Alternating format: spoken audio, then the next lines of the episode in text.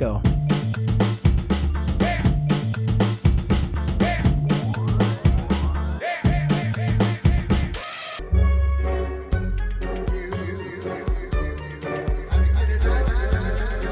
Bom dia, boa tarde, boa noite, planeta Galacta! E aí, rapaziada que nos ouve, e aí, Vi, e aí, Leandro.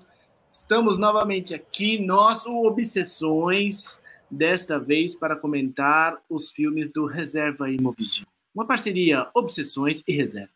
Hoje nós vamos falar sobre dois filmes que foram que estão saindo aí na reserva e eu vou como de praxe sempre vou começar fazendo a sinopse de cada um deles beleza o primeiro filme chama Pérolas aos Porcos um filme de Ana Casenave Cambé que conta a história de Esther que acabou de completar 18 anos não está mais na escola e separada de sua família ganha dinheiro fazendo pequenos trabalhos no sul da França no verão ela se apaixona pelo parisiense parisiense Jean Pronta para fazer qualquer coisa para agradá-lo, ela vai a Paris e inicia uma jornada em uma cidade onde não conhece ninguém, recebendo abrigo de freiras em um convento.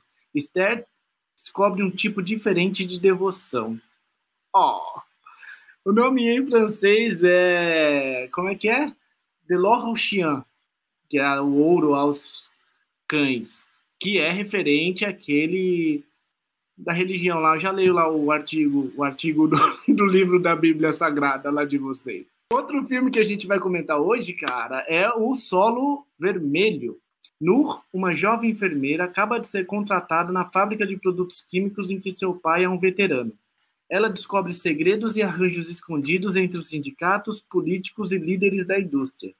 Mentiras sobre lixo poluente, funcionários doentes e acidentes de trabalho Agora a jovem terá que escolher entre a lealdade a seu pai ou tornar-se uma delatora.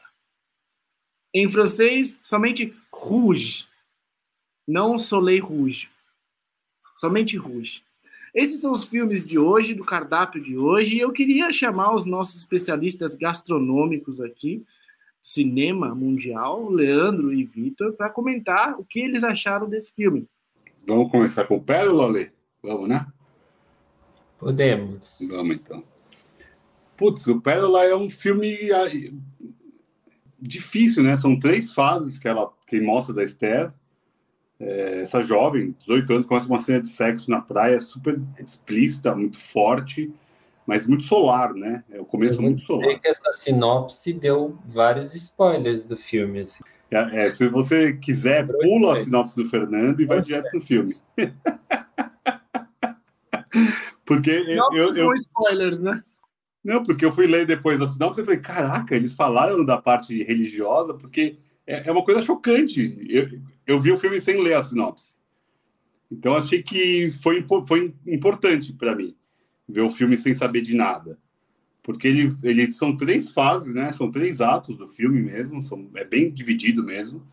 Que é essa primeira fase mais solar, ela tá, trabalha ali num, em, bares e restaurantes como garçonete, e, mas está vivendo ali uma paixão de verão. Basicamente é isso, uma coisa juvenil. Daí, quando ela vai para Paris buscar esse Jean, é... muda todo o clima, parece que é sempre noite, está sempre escuro. Porque você não acredita que ela vai, vai se jogar para Paris da maneira Jamais. que ela se joga no filme. Jamais, porque assim, e... começa parece um filme de adolescente, né? aquele coming of age esperado, né? Normal. Tipo, jovem, se dando mal, com relações amorosas. E ela entra numa bad vibe ali total, porque o Jean não, tá tão apaixonado por ela assim, né? É aquele amor de verão mesmo, me parece. Um pouco isso, né, Lê? É, o Jean, na verdade, ele. Tá nem aí. Ele não tá nem aí, ele, ele representa o comedor ali, né? Ele tá ali para. Um homem lindíssimo até, né? Lindo. Ela também muito bonita. Mas ele tá ali para cumprir as férias dele, tipo, vou sair com todas daqui porque eu não tenho relação com esse lugar. E depois eu vou voltar para Paris E aí, quando você fala Paris, né? Você acha que Paris é, é só lá o Quartier Latin, né? Paris é a, é. é a torre e só. Além não. dos arrondissements, né? Assim, porque ele mora numa, numa periferia de Paris, né? Que não é nada bonita. E ela vai se enfiar lá nessa rua porque ela tem só o endereço dele, né? E, enfim, pelo menos isso eu não vou contar. É, acho que é legal não contar. É. O filme vai por esse caminho mesmo, um pouco mais é, melancólico, essa segunda parte, é mais melancólico, porque ela está se vendo totalmente desamparada, né? Ela está sozinha numa cidade grande, ela não... Acho que o filme é bem sobre solidão, né? Acho que é, se a gente puder falar o que é o filme, é sobre solidão. Né? Ela é muito solitária mesmo, né? Uma solitude bem desamparadora, né? Ela está bem desamparada, né, Lê? Ela está desamparada e eu acho que também o filme é dessa, dessa personagem sozinha, mas é uma persona, é um filme sobre decepção, a decepção da transição para a vida adulta, sabe? Porque o que ela vive ali com o Jean é uma coisa infantil, né? E ah, o cara apareceu e eu tô apaixonada. Tanto que não tem muita lógica, né? Ela romantiza muito o, o, o que ela vive ali com o Jean, e nas primeiras cenas, aliás, na primeira cena você vê que é só sexo e um sexo violento, né, para ela, assim. Só que ela não percebeu o grau de violência que ela está sendo exposta. É, é um amor, ela, é, um, é um amor de, de verão mesmo, né? E ela tá apaixonada, ela se apaixona aquele amor de, de pica, né? Quando, como a gente fala literalmente assim, porque é isso. Quando o homem tá apaixonado, é aquela chave de buceta. Quando, é, quando não, é isso. É, basicamente é isso. Mas é juvenil mesmo. E ok, ela é uma menina de 18 anos. Quem nunca, né? É, é, é, não sei, quem nunca. Você aí, comenta aí embaixo, dá o seu, dá o seu veredito de quem nunca viveu um amor de pica. Mas não é isso, filho. Não, não é, não é. O nome é muito forte, né, meninos? Pérolas aos porcos remete a uma passagem bíblica, né? Mateus capítulo 7, versículo 6. Eu sei porque eu fiz catecismo. Não, eu sei porque vocês falaram antes aqui da nossa gravação. Mas esse versículo ele é muito bonito, porque ele fala o seguinte: olha só, como eu gosto de, de citar coisas, eu vou citar o versículo, tá? É, abre aspas. Não deem o que é sagrado aos cães, nem atirem suas pérolas aos porcos.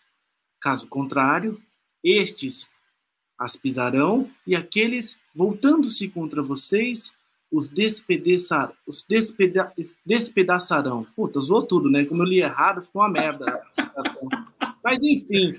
Deu para entender, deu para entender. Como é que vocês acham que esse nome do filme reflete é, essa citação? Por quê? Porque o cara não colocou isso a esmo, né? A Deus dará. Ele tem uma intenção aí. Por que, que o diretor colocou esse nome e essa citação bíblica? Seria a Esther uma pérola que se deu ao porco do João. Oh, do João não, do Jean. ele usa esses nomes, né? É a Esther, você fez catecismo, né? Então tem a Esther, está lá no Primeiro Testamento, e tem o Jean, que está no segundo, tem um evangelho, né? Do, do João. João. Ai, tem esses caras? Nossa, eu nem sabia, velho. É, é que nesse dia você não foi. Faltei, cara. Eu tava nos, na, na, zona rural de São Paulo. Não no Sabe que eu fiz crisma? Não tem nada a ver, mas quando eu fiz crisma, eu fiquei de recuperação. Melhor da noite. Eu tive que ler os primeiros livros da, da Bíblia, tipo, num final de semana para fazer lá um teste, porque eu, eu não ia, porque era domingo de manhã. Eu falava, Mas... ah, sábado à noite eu saio, aí eu de manhã eu fico cansado. O cara que dava lá o catequese achou isso um absurdo, de eu ser tão falar a verdade, assim, tinha que dar uma desculpa mentirosa. Mas eu estava na igreja, não podia mentir. Só para lembrar, é a diretora, tá? É uma mulher que acho que é legal mostrar isso, que é a Ana Casavete Cambé. É, primeiro filme dela como diretora, eu achei bem potente, assim, o filme como direção, mas o, a própria sinopse já fala a relação religiosa que vai acontecer no filme. Como eu vi o filme sem saber de nada, eu acho que depois fechou a conta do nome. Né? Essa lógica da, da dessa citação bíblica que o, que o, que o Fernandinho leu. É, acho que essa última parte, que é esse terço final, que é um pouco desse desespero pelo desamparo, né? É, ela acaba caindo, como a própria se fala, num convento ali de, de freiras, né? E é acolhida por elas porque ela está sozinha em Paris, ela está abandonada, ela não tem onde ficar, ela acaba caindo lá é, né, nesse convento e elas, as freiras cuidam dela. E ali gera uma outra relação humana ali, mais complexa, acho que até do que todas as outras anteriores, é, que é difícil não cair até em spoiler, então acho que não, não vamos falar, vamos só deixar o gostinho mesmo, que vale a pena ver essa relação dela com essa espiritualidade, ou essa não espiritualidade, daí depende do ponto de vista que, que você quiser ter sobre a Esther. Eu nem sei exatamente a Esther bíblica, se ela tem alguma relação é, um pouco complexa com a religião em si, com, com Deus e tudo mais, mas é, a atuação da menina, chama Talula Cassavetti, a atriz, muito boa, muito boa, muito jovem, mas muito potente, ela tem uma expressão muito importante, né? Ela tá bem doada ali no papel. Acho que é, ela mostra esse desamparo, esse desespero, esse, essa solidão no olhar, nas atitudes, no toque. É, acho que achei bem sensível assim. Começou com uma cena tão forte de, de sexo, né? E, depois cai para um, um mundo religioso que também tem ali seus problemas que não são escondidos, né? De jeito nenhum, mas eu, eu achei uma jornada muito bem fechada, do começo ao fim, assim. Eu concordo contigo, acho, dessa, dessa ideia da jornada, mas para mim tá uma transição que é, é, muito bonito de ver, assim. É quando o personagem começa um e ele termina outro. Porque para mim parece rito de passagem, assim, o que ela está vivendo ali. E eu, eu sinto que nesses momentos parece que você vai encontrar alguém que vai te dizer uma coisa ou vai agir com você de alguma forma e aquilo vai te dar um impulso. Né? Ela acabou de completar 18 anos e ela acabou de viver a primeira decepção amorosa. Então, ela, vamos dizer assim, ela, ela é uma terra fértil para uma mudança, assim, porque ela tem a força da juventude e também esse impulso que uma decepção causa. E a partir desse impulso, ela cai num outro mundo. E ela vê uma outra perspectiva de mundo que talvez para ela não fosse possível, não fosse tão próxima, senão por conta da, da situação em que ela se encontrava e onde ela pôde bater. Eu acho o final muito bom. Outros desdobramentos do filme seriam muito muito panfletários. E o filme não termina falando de A ou de B, né? É, ela está aí, ela tem 18 anos, então ela experimentou uma coisa e a partir dessa experiência ela vai viver outras, outras coisas, só que com uma perspectiva, acho que mais adulta dela mesma. Parece uma jornada de amadurecimento. Então, por isso o filme é bom. É muito bonito, como o Victor falou, tem os três quadros. Então você tem a praia, você tem o lado B de Paris, vamos assim dizer, e você tem esse claustro. Parece que são três estéticas muito diferentes. Para mim não tem como não relacionar com o Handmaid's Tale, né? Entrou uma mulher no convento, eu já penso que vai ser aquilo lá. e não só, não só, entrou uma mulher e ainda bonita no convento, eu falo, coitada. Mas não é só aquilo. É isso, eu, eu gostei de ver, acho que, que vale a pena, sim. Bom filme. Também Você acho. falou que é primeiro filme da, da diretora, É. nossa, sensacional. É um filme muito bem, bem arquitetado. Se Pérola aos Cães é um filme um pouco mais, tipo, cheio de quadros, Solo Vermelho é um filme mais diretão, né? O que que vocês acharam de Solo Vermelho? Ah, eu acho que o Pérolas aos Cães eu ainda não assisti, não, Fê. É pela Ah, aos é porcos, meus amigos. Os porcos. Desculpa, é, É comida aos cães. comida aos cães, é Pérola aos cães. Cães de aluguel. Ou como cães e gatos também. Vou reformular para você editar, Lê. Se Pérola aos Porcos é um filme um pouco mais cheio de quadros, como vocês disseram e tal, Solo Vermelho é um filme mais direto, né? Mais papo reto. Mostra que veio e tal. O que, que vocês acharam? O que, que você achou, Leandro? Me conta, o que, que você achou? Sabe o que eu quero achar? O nome da atriz principal. Você tem aí, Vitor?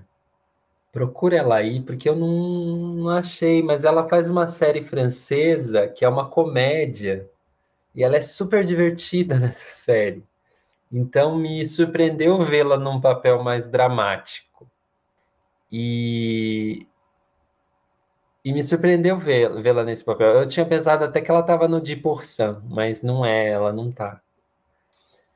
É um filme baseado numa história verídica, num desastre natural que aconteceu, natural não, num desastre provocado por um por uma falta de consciência ambiental aí das indústrias, a gente sabe que isso deve rolar mundo afora, né? Nós mesmos a gente não sabe o que a gente faz com os nossos dejetos. Se você, por exemplo, não separa suas pilhas, cara, é, que essa coisa de contaminação de solo é uma coisa que eu acho que deve ser difícil de administrar mesmo. Papo reto, né? Eu não me imagino trabalhando como um, um cara que está pensando esses dejetos da indústria com uma solução na mão. Não defendendo que, tipo, tem que jogar no lago como fazem no, como fazem no filme, ou como fizeram mesmo nesse caso aí que aconteceu na França mas essa é uma questão, né? O filme traz questão ambiental e tudo que uma questão ambiental desdobra. Não só do ponto de vista da poluição, que é meio óbvio, mas do ponto de vista que uma empresa, ela mantém funcionários trabalhando. Então, quando você é um líder ali dentro daquela fábrica e você, por décadas, esconde isso para que os funcionários mantenham os seus empregos, você é tido como um herói dentro dentre aqueles funcionários. Quando vem alguém que vai dizer não, você não é um herói, você é na verdade o grande vilão, porque as pessoas estão tendo câncer, as pessoas estão morrendo e você está criando todo um esquema com os médicos, com os enfermeiros, com o governo, né, e com essa empresa para manter essa atividade que está matando as pessoas e não só matando as pessoas, tá? Matou um lago inteiro. Assim. Então, a gente fala das pessoas porque a gente ainda tem um ponto de vista muito humanista do planeta, que pode ser um ponto de vista absolutamente equivocado, que talvez outras espécies sejam muito mais importantes que nós para manter isso aqui no universo como como está, né? Não vou falar de pé porque a Terra não está de pé. E então ele, é esse dilema.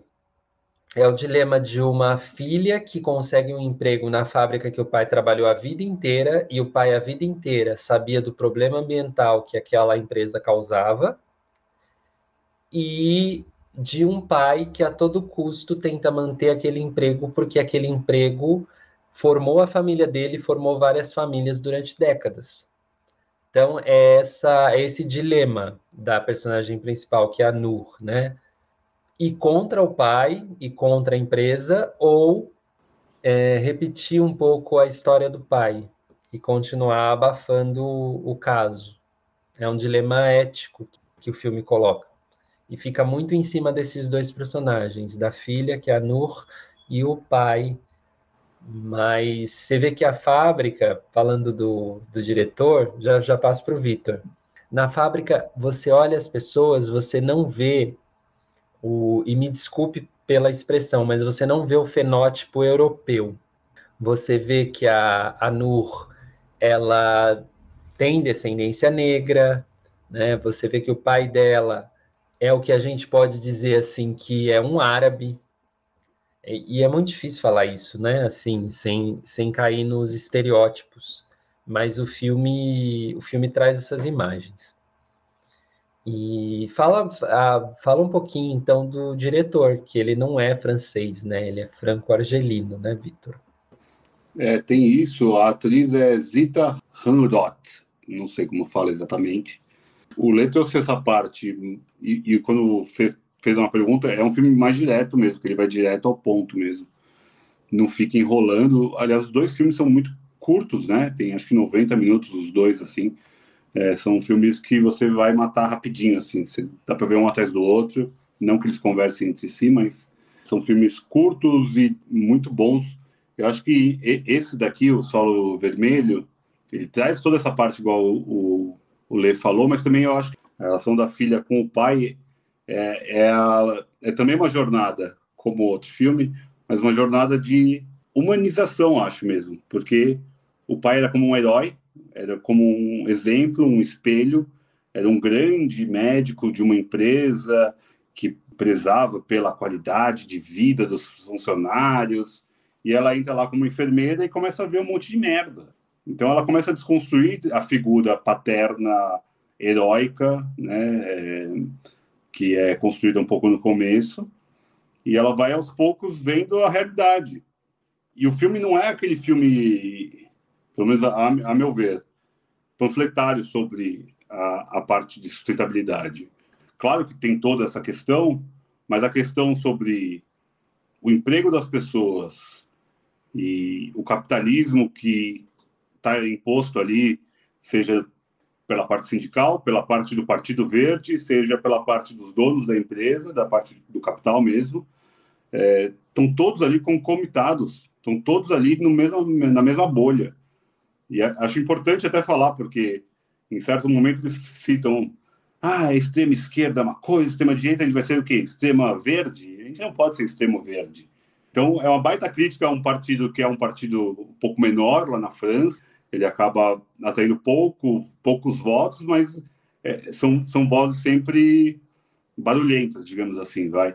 É, a parte sobre sustentabilidade, sobre ecologia, sempre é uma pauta mundial, acho que global, mas ela acaba sempre caindo em descrédito de alguma forma, né? Não estou falando isso com positivismo, não é pelo contrário. Acho que é algo que é central, deveria ser central em qualquer campanha política, em qualquer campanha humanitária, né, de como ser humano, como civil mesmo, a gente devia colocar isso como pauta principal da nossa vida. É, igual ler, a gente não mal sabe como para onde vai nosso xixi e cocô, a gente vai ficar preocupado da empresa química que ela faz com os dejetos. É, é um pouco dessa responsabilidade mesmo que a gente fala, seja de comprar coisas que a gente joga no lixo. Pô, eu vou, preciso de uma caixinha de, que dentro vem uma pasta de dente. Para que é aquela caixinha? É, a gente não se dá conta do volume de lixo que a gente produz para nada. Para que, que tem aquela caixinha? É, é, é, uma coisa tão pequena, mas mostra o todo. Porque ali a gente está falando de uma empresa química, de produtos químicos, isso é real, né? A gente teve depois aqui em Brumadinho, problema todo com a Vale, que destruiu uma cidade toda, destruiu toda uma manancial de um rio, que sabe-se lá Deus se será possível recuperar. E a gente está falando de um caso aqui do lado. E a gente está vendo um filme na França que aconteceu mais ou menos a mesma coisa.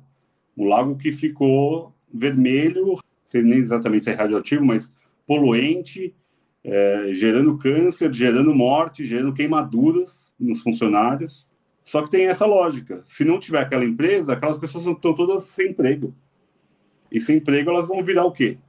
A causa operária e a causa né? ambiental né? não andam juntas ali, porque, de certa maneira, as pessoas naquela empresa, elas estavam muito, entre aspas, felizes com seus empregos. E contentes por trabalhar ali, né? É, é um dilema mesmo, é um dilema do nosso tempo.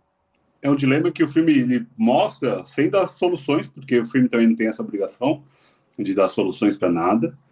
É, mas eu acho que dar luz a isso é muito importante para um problema que a gente vive todos os dias. E a gente está falando de São Paulo, Brasil, ou Paris, seja lá, não sei exatamente nem onde é a cidade, mas é, na França. E poderia esse filme poderia ser no Japão, poderia ser é, na África do Sul, poderia ser em qualquer lugar do planeta, na Argentina ou nos Estados Unidos, porque esse é um problema central que a gente não dá a menor bola. A gente pode colocar como pautas de esquerda, por mais que a, questão verde deve ser humanitária, não independente do lado, né? Mas ó, loucura, a gente precisar de um partido verde. Não estou nem falando do Partido Verde no Brasil, porque o Partido Verde no Brasil é centrão, nem existe, nem, nem pensa em nada disso. Mas sei lá, a rede, pensando na Marina Silva como essa figura de ecologia e tudo mais, e que não conversa com, com o PT do Lula hoje. A gente está vendo agora nas eleições atuais. Como é difícil chegar num consenso sobre uma pauta que poderia ser agradada, abordada e acolhida por todos. A necessidade de ter um partido verde em qualquer país do mundo mostra o quão essa questão central não é central. Eu acho que isso é, é, é muito importante no filme, é muito importante. É, é, claro que tem uma crítica ao capitalismo gigantesca, não poderia ser diferente, mas é legal que ele não aborda um lado, ele não tem um lado. Claro que a, a Nur, que é a principal, ela é o ponto central do filme, ela é essa chave de tentar mudar o planeta, vamos colocar assim, né? É, de mudar aquela situação, de dar melhores condições de trabalho para aqueles funcionários, mas dependendo da forma como aquilo é abordado, principalmente com o uso é, da imprensa de uma forma sensacionalista, ela pode quebrar a empresa e aqueles empregos todos serem quebrados e serem milhares de pessoas, de famílias ficarem ao desalento. Então é algo muito difícil. O que, que você acha, Fê? Eu acho que assim, entre o ficar adulto, se tornar adulto e o conflito ético de ela dedurar o pai dela ou ficar do lado dela, ou essa pauta de ambiental versus a necessidade das pessoas trabalharem, eu prefiro, no meu momento atual, a transição do estado jovem para o estado adulto, por mais traumático que possa ser. Por isso que eu fico com pérolas aos porcos, assim. Ah, esse debate de ecologia versus trabalho, né? Não sei, a gente ainda não conseguiu solucionar, encontrar uma fórmula de um, um ótimo de Pareto para resolver isso, saca? Acho que e acho que a gente não vai encontrar assim. Acho que tem muita muita coisa antes que a gente precisa conversar para a gente começar a falar de preservação da natureza.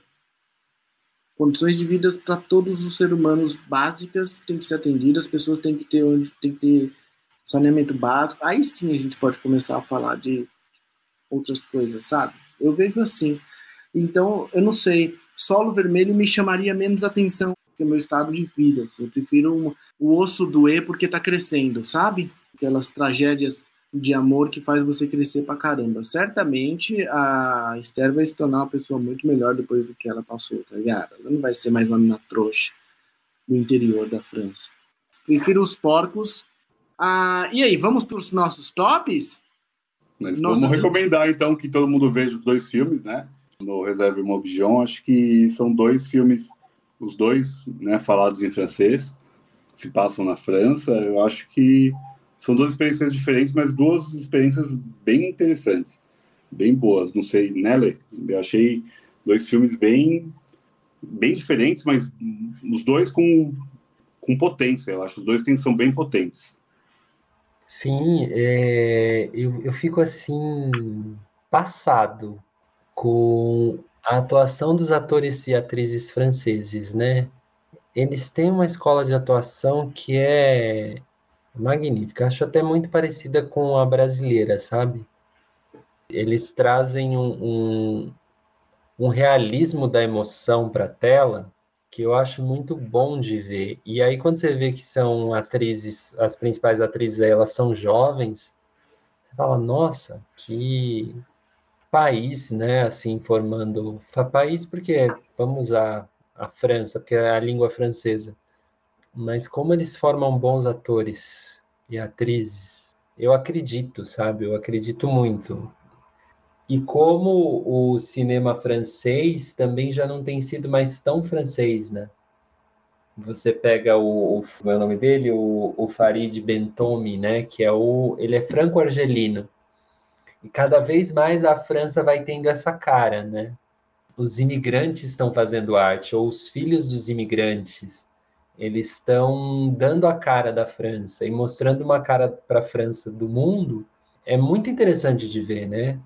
O Gaspar Noé, que a gente já comentou o filme dele aqui, é um exemplo disso. E esse Farid Bentomi, ele também é um, um exemplo disso, né? Um olhar de uma França que é contemporânea. Porque a França contemporânea não é dos franceses. Ela é dos franceses, sim, mas ela é dos imigrantes. A gente comenta muito aqui esportes, né? E quando a gente vê qualquer seleção da França, a gente já não vê mais tanta gente branca. Você Só pensar vê... que o Zidane, que é o, sei lá, o maior jogador francês, alguns falam de todos os tempos, é argelino, ele é nascido na Argélia. Ele optou por jogar pela França, ele nem mudou para lá muito cedo, mas é isso, né? É a Argélia, que foi uma colônia, é isso, acho que é muito bem colocado. Essa atriz ela é de descendência jamaicana, a atriz do Solo Vermelho. Olha, um diretor com raízes argelinas, uma atriz com raízes jamaicanas, fazendo um filme francês sobre essa França atual. E o próprio Jean, do filme anterior, é um negro belíssimo, né? Um, um Orfeu ali, um, colocando, trazendo o outro filme também brasileiro, francês, né? Orfeu Negro colocando também no pauta. Eu acho que tem muito disso mesmo, Lê. Acho que é bem, bem colocado essa, essa visão.